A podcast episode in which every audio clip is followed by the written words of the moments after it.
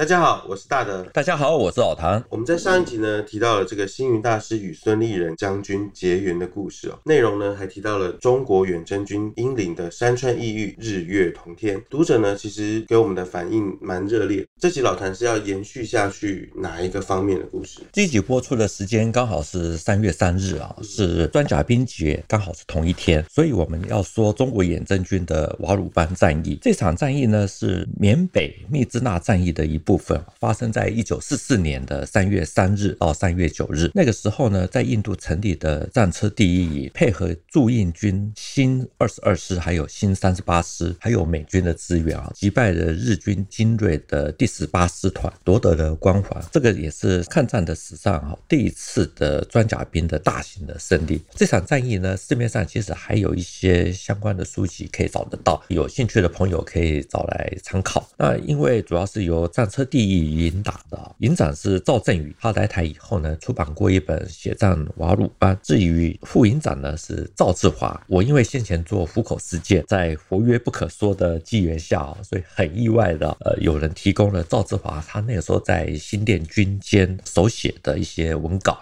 类似像这样子的。他这个字迹呢，非常的潦草，很难辨认。那我们今天呢，呃，也一并的把它公布了一些哈，作为血战瓦鲁班的参考。我们前集呢有提到山川异域，日月同天哦的远征军英灵，那这集呢我们又来说这个远征军在瓦鲁班战役上面的表现。老谭呢战略纵深其实拉得非常的深又长，最重要的是呢这些是从来没有公布的资料，而且还是两岸的首发。我没有全部的读完哈，但是我是觉得说对于瓦鲁班战役可以做一些补充。那我们来讲瓦鲁班战役哈，它的起源其实还是要先了解一下整个那个时候中国远征军的背景。远征军的起源呢，是是因为一九四二年三月的时候，远征军第一次入缅作战。虽然戴安澜的第二百师哈在铜鼓这个地方打得很英勇哦，孙立人之后呢又打了一场仁安羌大捷。可是呢，随着英军的撤退啊，整个盟军呢失去了缅北的主动权，所以杜聿明最后经由野人山退回到云南，几乎是全军覆没。孙立人则是带着新三十八师啊退到印度。另外呢，廖耀湘的新二十二师也有部分的进入到印印度，整个缅甸呢都被日军占领。史迪威将军呢那个时候是中国战区的参谋长啊，他急于要反攻缅甸啊，他又有全权分配美国租借物资的权利啊，所以他获得重庆国民政府的同意之后呢，把退到印度的新二十二师还有新三十八师合编为新编第一军，军长是郑洞国，由美国来提供武器还有训练，准备从印度反攻缅北，打通中印公路。这个就是中国驻印军它的由来。所以失败是成功之母哦，否则不会有之后的这个瓦鲁班大捷。对，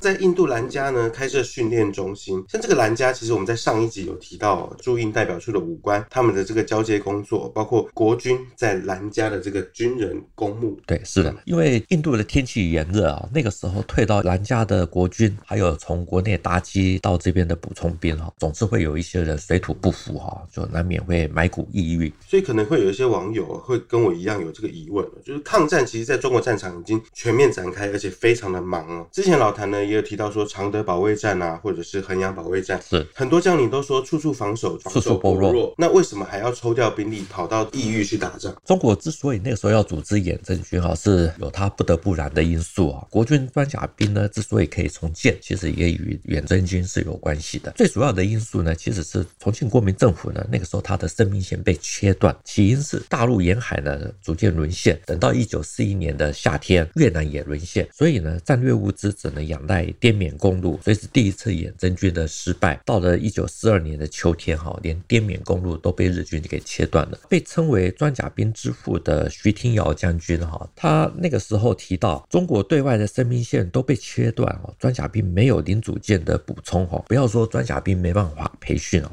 连学生毕业以后都没有部队可以派去，他说已经到了走一步算一步的地步。徐廷尧他还说啊，到了一九四三年的春天啊，重庆国民政府军令部啊也到了山穷水尽的地步。据说连蒋委员长他的座车也都没有汽油。生命线如果被切断，势必会造成一些毁灭性的灾难。我们再回到这个历史战场上，那时候的国军跟装甲兵其实应该是不会想要坐以待毙。所以徐廷尧他讲啊，他后来听到了史迪威从印度。飞到重庆，他特别去拜会。史迪威就问说：“中国是不是需要坦克？”他说：“华北一带呢，如果没有坦克支援的话，其实是很难奏效的。”那史迪威讲啊，现在没办法运过来，怎么办？徐廷豪他立刻建议啊，是不是可以在印度成立战车训练班，先让美军来训练人才啊？那史迪威考虑了一下，马上就同意。所以呢，一百八十五名的种子啊，在一九四三年的四月五日啊，飞到了印度。前前后后呢，总共有八百多人，后来都编入了七个战车营作为干部。所以老谭一开始有说，如果没有美国甚至史迪威将军的支持。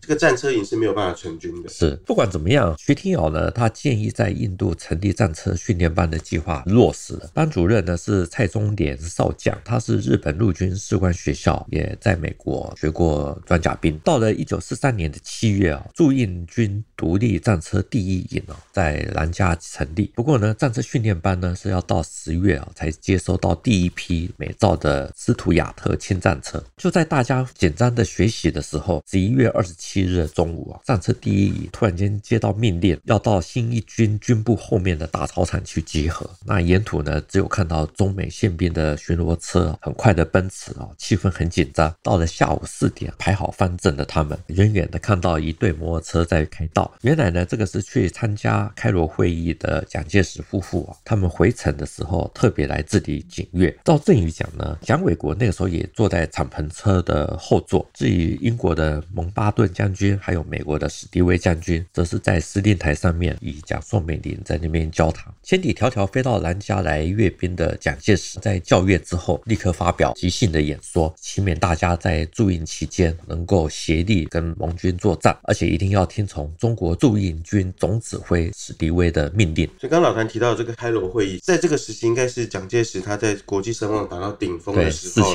是被列入国际四强里面。对，那个时候呢，在兰加接受。检阅的驻印军其实是中国装备最好，也是战斗力最强的部队啊，所以他们也知道未来的使命是要从缅甸反攻。不过呢，大家可能都不知道，战车第一营那个时候从正式训练到他们离开兰加，实际上呢训练不到两个月，甚至还有驾驶兵只有训练过一天啊，就直接拉出去了。为什么不等这个战车第一营完成所有的训练之后，一定要这么赶，马上就要出发了？因为史迪威他一直想要立刻的反攻缅。第二，其实他第一次失败的耻辱。第二次远征军呢，分为两个战场，这个一个是缅北，一个是滇西。那在缅北呢，新一军下辖的新三十八师呢，在一九四三年的三月啊，就开始进入了野人山，掩护修筑的中印公路的这些工兵。那因为日军的第十八师团呢，摆在福康河谷，在野人山四周的一些险要的地方构筑工事，所以新三十八师推进的时候，其实是伤亡蛮大的。山地丛林作战其实是非常的辛苦啊。对。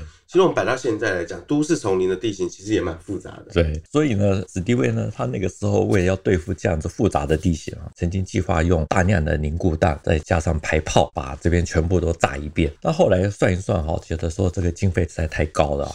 所以他最后接受了战车指挥官布朗上校的建议，使用坦克来参战。哦，所以这就是战一营突然紧急要出任务了。对，根据战车第一营营长赵振宇的说法，他们是在一九四三年的十二月二十四日由印度兰加出发，用铁路呢搭火车到加尔各答接收美军所移交的各式的车辆啊，一共是五十六辆的斯图亚特轻战车 M 三 S 三。那另外呢，预备车辆呢有十七辆啊，这款坦克。呢是二战的时候美军生产最多的坦克，有三挺三零机枪，一挺三七公里战车炮，一辆呢它的火力可以抵国军那个时候一个步兵连。除此之外呢，还有各式的这种指挥车啊等等，大概有一百多辆。美军一次移交了七十三辆坦克，还有加上各式的车辆一百多辆。那以现在标准来讲，可以称为是钢铁洪流了。不过呢，这个战车第一营的战斗部分是进行的如何呢？在森林中呢，用挖土机开道，战车呢成。呈现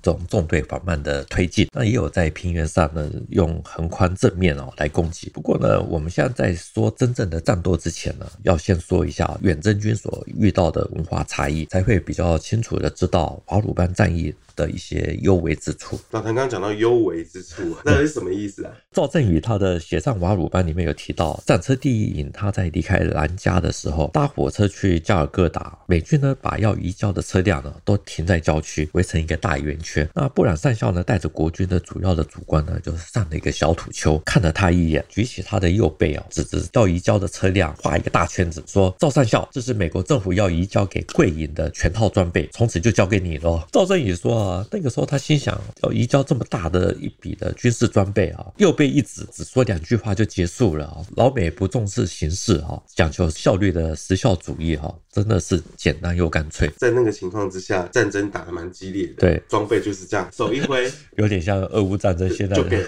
对对，其实呢，从来没有被公布的赵志华他的回忆录里面啊，也有提到类似的描述。布朗上校的车子每经过排好的车队之前啊，就会对营长说：“这是营部的装备，这是本部连的装备，这是卫生队的装备。”最后绕到正面，这一片的装备都是你们的，然后大家就一起回来了。其实人家说有钱就是任性哦，真是让他开了眼界。是，不过呢，最有趣的地方在这里啊，我好像从来没有看过有人特别提过赵志法他的私人回忆录里面还提到一点，他说不。布朗上校虽然很豪迈的宣布这些车辆都是你们的人，可是呢，这两百多辆的战车还有各型的指挥车啊等等，全部都摆在那里啊，晒了三天的太阳，没有一辆开回去。该不是没有人会开吧？刚刚老谭不是有讲说有人才学坦克一天，部队就开拔？赵世华讲哈，最主要的原因是因为他们回去之后，营部参谋呢立刻造表造册，准备要向美军办理交接的手续，之后也要盖章啊等等。那至于他本人呢，他是说他也故作聪明，指导大家。把国内的那一套。作业程序呢搬到这里，那总之呢，大家日月赶工，就等老美呢通知什么时候来交接。所以这三天到底交接了没有？赵世华讲说，过了三天，布朗上校呢有点不高兴的去找营长赵振宇，就问说，这为什么这么久了还没有人把这个车子开走啊？营长说，你们还没有派人来办理交接啊？布朗上校呢很讶异的问，我不是那天已经带你们去看了吗？已经把全部都交给你们了啊？营长这个时候呢才明白说，这个就是交接，可是呢还是有一些怀疑。就问，那我们是不是现在可以把这些车子呢全部都开回去？布朗说，当然可以啊，三天前你们就可以开走。所以呢，赵志华就很感慨的在他的私人回忆录里面写，哦，洋人的移交手续啊就是这样子简单，真是令人不敢相信。如果这个是在国内办理这样子的新军品的这种移交，没有两三天的手续啊，是绝对没办法完成。所以布朗上校这个大手一画，就是交接完成。对，就是对于我们就是物资缺乏的时候，更是如此。对，就所以这真的是文化上的差异。对，副营长赵志华还说。之后呢，他们私下问老美，如果工具或者车辆零组件如果有短少的话，该怎么办？老美说呢，绝对不会有错，因为起运的时候都经过检查。我们又问，如果装备箱有错误，或者说运送途中呢遗失了，该怎么办？美国人就对这个问题就很疑惑，说如果缺人补充不就行了吗？所以可以听得出来，是美国在二战期间的工业制造能力相当惊人。美国背后有强大的工业制造力，然后在那边支撑，可以从训练新兵得到印证。赵志华他也讲。在南家训练的时候，战车有二十辆都是用新的，汽车大概有百辆也是新的，每一个人都要学。入门新手了，用新战车，这个是在国内啊最心痛的事情啊啊！因为呢，初学者不熟悉性能，很容易把这个车子搞到有内伤。他和美国教官谈起这个问题的时候，对方也很惊讶，说如果车子不好，经常发生故障的话，那要耽误很多训练的时间，那有什么教育的这种效力呢？所以呢，赵志华他的结论是贫富悬殊。观念上就会产生相对的不同，真是阔老板说的好轻松。我们在国内这种补充是多么的困难，这真是永生难忘的交接。我知道大家一定都听过，贫穷会限制你的想象，或者是说有些人会跟你想的比较不一样。对，讲到这个贫富差距呢，会有两边的很多想法不一样，这个年代的行为不一样。有一些朋友应该也看过一些有关远征军的书籍啊，多少都会有提到，国军那个时候有一些士兵也会在战场上面开设小市集，做一些小买卖。瓦鲁班战役过后呢，像日军的军刀啊，还有五运长久的太阳旗啊，带有吉祥意思的千人阵等等啊，通通都是最受欢迎的。赵志华的回忆录里面也提到了一些啊，打完瓦鲁班战役过后呢，中国官兵私藏战利品的非常的多，洋人呢就想办法要买，最能够卖到高价钱的呢是日本的军刀、军旗，还有千人阵啊、手枪等等，很多洋人买到之后呢，就把它寄回去吹嘘，直自己在战场上面哦怎么样英勇得到。第一线呢，只要有部队能够到的地方，七六团呢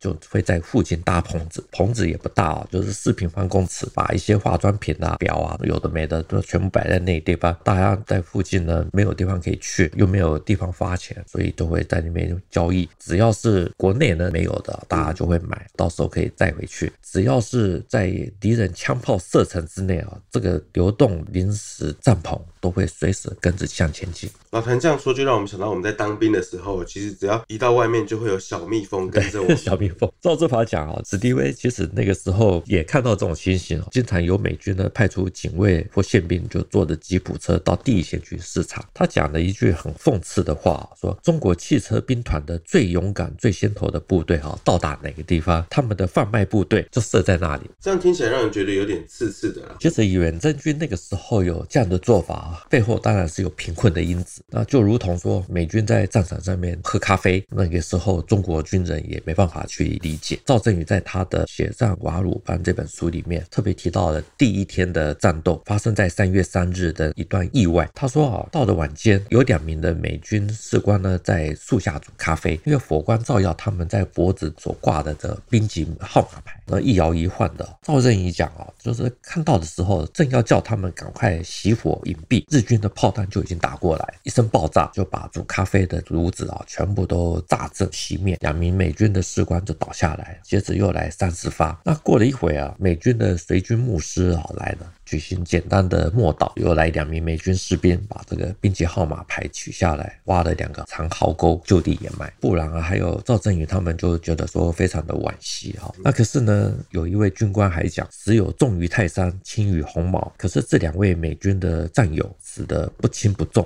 质疑一杯咖啡，我们也从这几句话呢可以看得出来，远征军有一些人呢可能没办法体会哦咖啡或者说咖啡文化对于老美的这种重要性，所以才会有这样子的评语啊。那我们现在来看瓦鲁班战役啊，了解了这些文化差异，才会清楚哦接下来发生的一些事情，包括战车第一营的人事，还有后来的整个作战指挥，为什么赵振宇会跟布朗上校有争执？在战场上啊，最可惜的就是不必要的伤亡。对于文化上的差异。呢，总是要多能够倾听跟包容。我们拉回来讲，战车第一营的正副营长，在这个公开跟没有公开的回忆录上面，都对美军的这个移交啊、交接这么样的震撼。那老唐刚刚也有讲，战车第一营的这个人事跟作战指挥，是那这是怎么回事呢？领了装备就要开打了，又是发生什么事情了？我们看瓦鲁班战役哈，相关的介绍很多，可是呢，多半没有特别的去解释啊，为什么瓦鲁班战役打赢，地下大功的战车第一营呢？他们在出发之前更换。营长战斗结束呢，又换营长。先了解这一段之后，再看战斗时的指挥问题，比较能够心领神会。换将这种最影响士气的情况，竟然在这个地方还出现两次，这其中一定是有猫腻存在。在史政局啊口述历史里面啊，就访问过有一位战车第一营的老兵董寿元，他就特别讲，他们成立的时候呢，营长是徐恒，副营长是徐广生，可是不知道怎么样子的原因哈，突然之间换成是赵振宇还有赵。赵志华，阵前换将是兵家的大忌哦。我们一开始以为的这个战车一营的这个营长、副营长就是赵振宇跟赵志华。赵振宇在他的书里面啊写说，十二月二十一日的傍晚，突然之间接获了驻营军总指挥部的命令，战车第一营营长徐恒上校因病准辞，余缺由赵振宇上校接任。所以他那天晚上呢，开始认真的考虑干部人选。那第二天清晨，驻营军战车第一营哦就举行了布达仪式啊，不到十分钟就完成。在这个干部遴选之后呢，赵志华就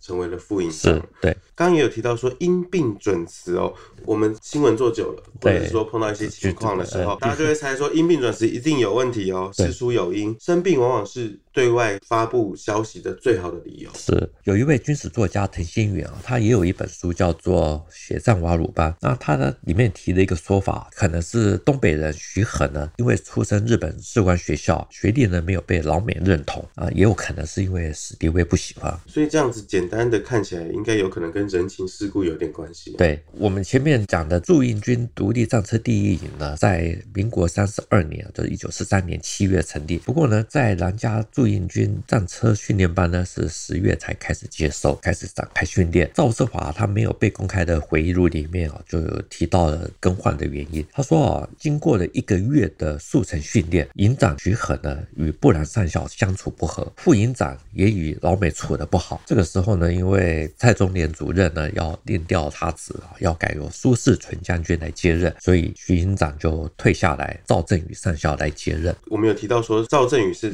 让赵志华来出任副营长，他有没有在他的回忆录里面透露说他这个理由在哪里？他的说法是哈，在挑选第一营营长的时候，一开始杜聿明还有徐廷尧他们都有自己想要推荐的人选，设定的条件是啊，军校级别一定到第九期，还有陆军大学或留美的学历啊。赵志华自认他自己是第十期，没有机会，所以也不管他啊。喜欢篮球的他呢，还特别去加尔各答去打篮球，回来一看呢，人事都已经定位了。这个时候呢，好巧不巧，战车第一营编成。啊，第二营的兵员呢，也快要到齐，那美军就成立了一个战车临时指挥组。美军的布朗上校他是担任指挥官，那副指挥官呢是由中国人来担任。那在形式上呢，好像是中美联合指挥。可是呢，他说这个中国指挥官简直是多余的啊，因为美方客气一点，他在指挥两个营的工作之后，通知我们过去看一看，就好像在作秀一样。这是赵志华的说法。可是呢，你又不得不有这个联合名义，因为这是中国部队。赵志华呢？他因为英文好，所以就糊里糊涂的站到了中校参谋主任的职位。赵志华是用糊里糊涂对来形容他站到这个好缺。他的回忆录是这么的写啊，就是他没有讲好缺啊。总之呢，他是说这个时候战车第二营在人员编起的时候，面临的战车第一营啊差不多很多的问题啊。那所以呢，美军的联络官呢经常找他去协助。他因为了解内情啊，所以也经常暗示呢，就是国军的部队不论怎么样也要咬牙把它顶下来，绝对不能够让美美国人啊看咱们不起。他说：“我有这种心里的话是真心话，所以大家也都比较同意，所以问题就会减少。那所以呢，可能是因为赵志华与美军配合的比较好一点，再加上他对技术都比较熟悉。”属于技术挂，所以赵振宇才会希望说他来接副营长，而美军也同意，因此才一起的被升。中国驻印军的这个战车第一营哦，营长、副营长一次全部换掉了，还能打赢这个瓦鲁班战役。不达过两天呢，部队就出发了。还有驾驶兵，他出征前只有受过一天的驾驶训练。呃、他们最终的战果是打赢日本的第十八师团，也就是王牌的部队啊。对，我们现在看这段历史呢，必须要承认啊，如果没有美军的协助哈，也没有现代化的。工业在背后的支撑，其实是没有办法在缅北这个丛林里面作战。对于美军也在战车第一营，国军暂时是说的比较少一点。那赵振宇将军的血战瓦鲁班啊，他其实也有提到有美军，可是呢，他不会去提说那个是在战车第一营里面的官兵，想要营造全营都是中国兵的印象。那可是呢，像史政局的装甲兵口述历史啊，有些打过的老兵，还是会多少带到一点。除了美军的指挥组，还有美军的搜。守兵、美军的工兵啊等等，无论是这个面子问题啊，或是国格的问题啊，其实我觉得战车第一营的首场丛林之战，有美军指挥组或者说布朗上校这些人，我觉得是很正常。是，听说也有美国工兵从旁协助，那这个东西是真的吗？在赵志华没有被公布的回忆录里面有提到啊，三月三日开始的第一天的战斗，布朗呢先派中国工兵啊配合洋人驾驶的推土机，先由一位美军的工兵中尉来指挥开路，铲除路上的小树啊等等，整好了以后呢，坦克呢在后面成纵队的跟进，有危险的地方呢，都有美军呢在那边指挥通过。原来如此哦，所以也就是说呢，美军呢也是配合了当做这个开路先锋的角色。是，那国军这边的说法呢，就会变得比较偏向是由我们在主导。对，像赵振宇他的那本书里面，他也提到，在三月三日开打的前一天，也就是二日的中午左右，美军的布朗上校呢，还有中方的主官哈，在一座树林里面打开了一张地图，旁边摆了几张的空照图。然后赵振宇说：“我那个时候建议啊，在新二十二师左翼正面的孟关平原，使用少数的兵力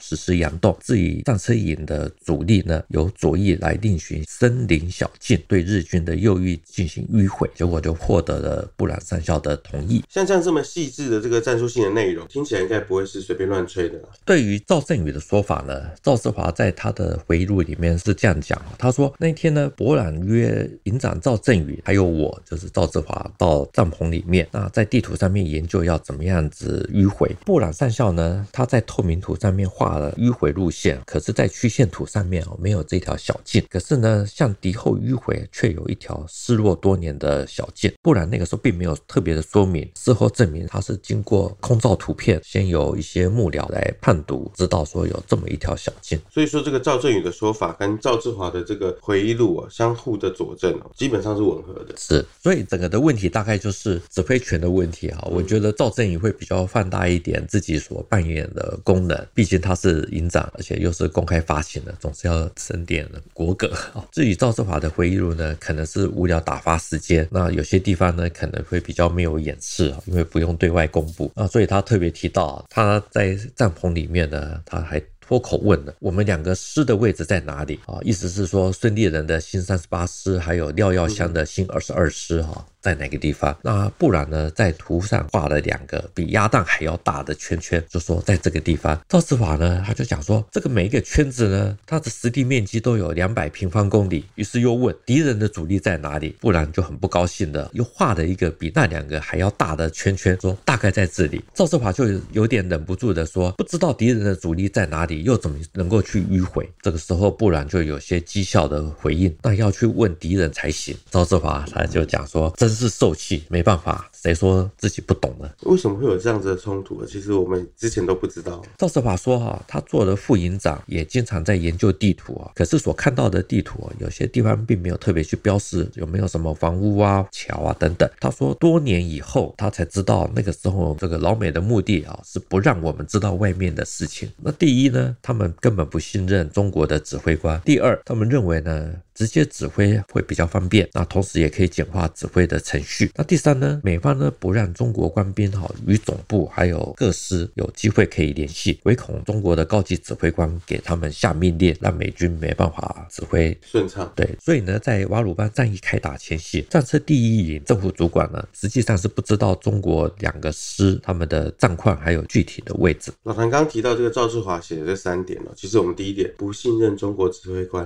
如果对抗战稍微有点涉略的话，那个时候史迪威对中国的将领的不信任啊，应该都知道有一些故事啊，像是远征军第一次入缅作战啊，那个时候史迪威就点了很多的问题，比如说像高级将领的素质啊，甚至还说有的将领都一直在后方。可是这样子是不是就太破坏这个合作的关系？对，所以第一次远征军有些将领所种的因，那就有第二次来接受这个果。所以在那个时候的情况之下，这样子的中美合作关系，国军就只能自己吞了。我觉得这是没办法的事啊，中方心里也有数。我们只能讲，农业文明如果遇到了工业文明啊，在学习的过程中，总是要有人牺牲。说的好听一点，其实就是要有人做一个好学生，甚至于是牺牲尊严来学习，要不耻下问。所以呢，赵志华的回忆录里面有提到，战车第一营的人员装备齐全到达之后呢，开始进行真实的磨练啊，因为他们。对技术啊、保养啊这些都还不够精熟，顾此失彼啊，所以老美啊一天到晚在那边指责。营长赵振宇呢，那个时候对技术方面啊比较没有那么大的兴趣，而他为了要减少美方的不断指责，所以什么都学，看到连排有什么问题就赶快先说，所以他自己对技术方面是比较熟悉的。他的想法是哈，如果把美国当做一个严厉的老师哈，那就没有什么问题。可是呢，如果有被异族情结压迫，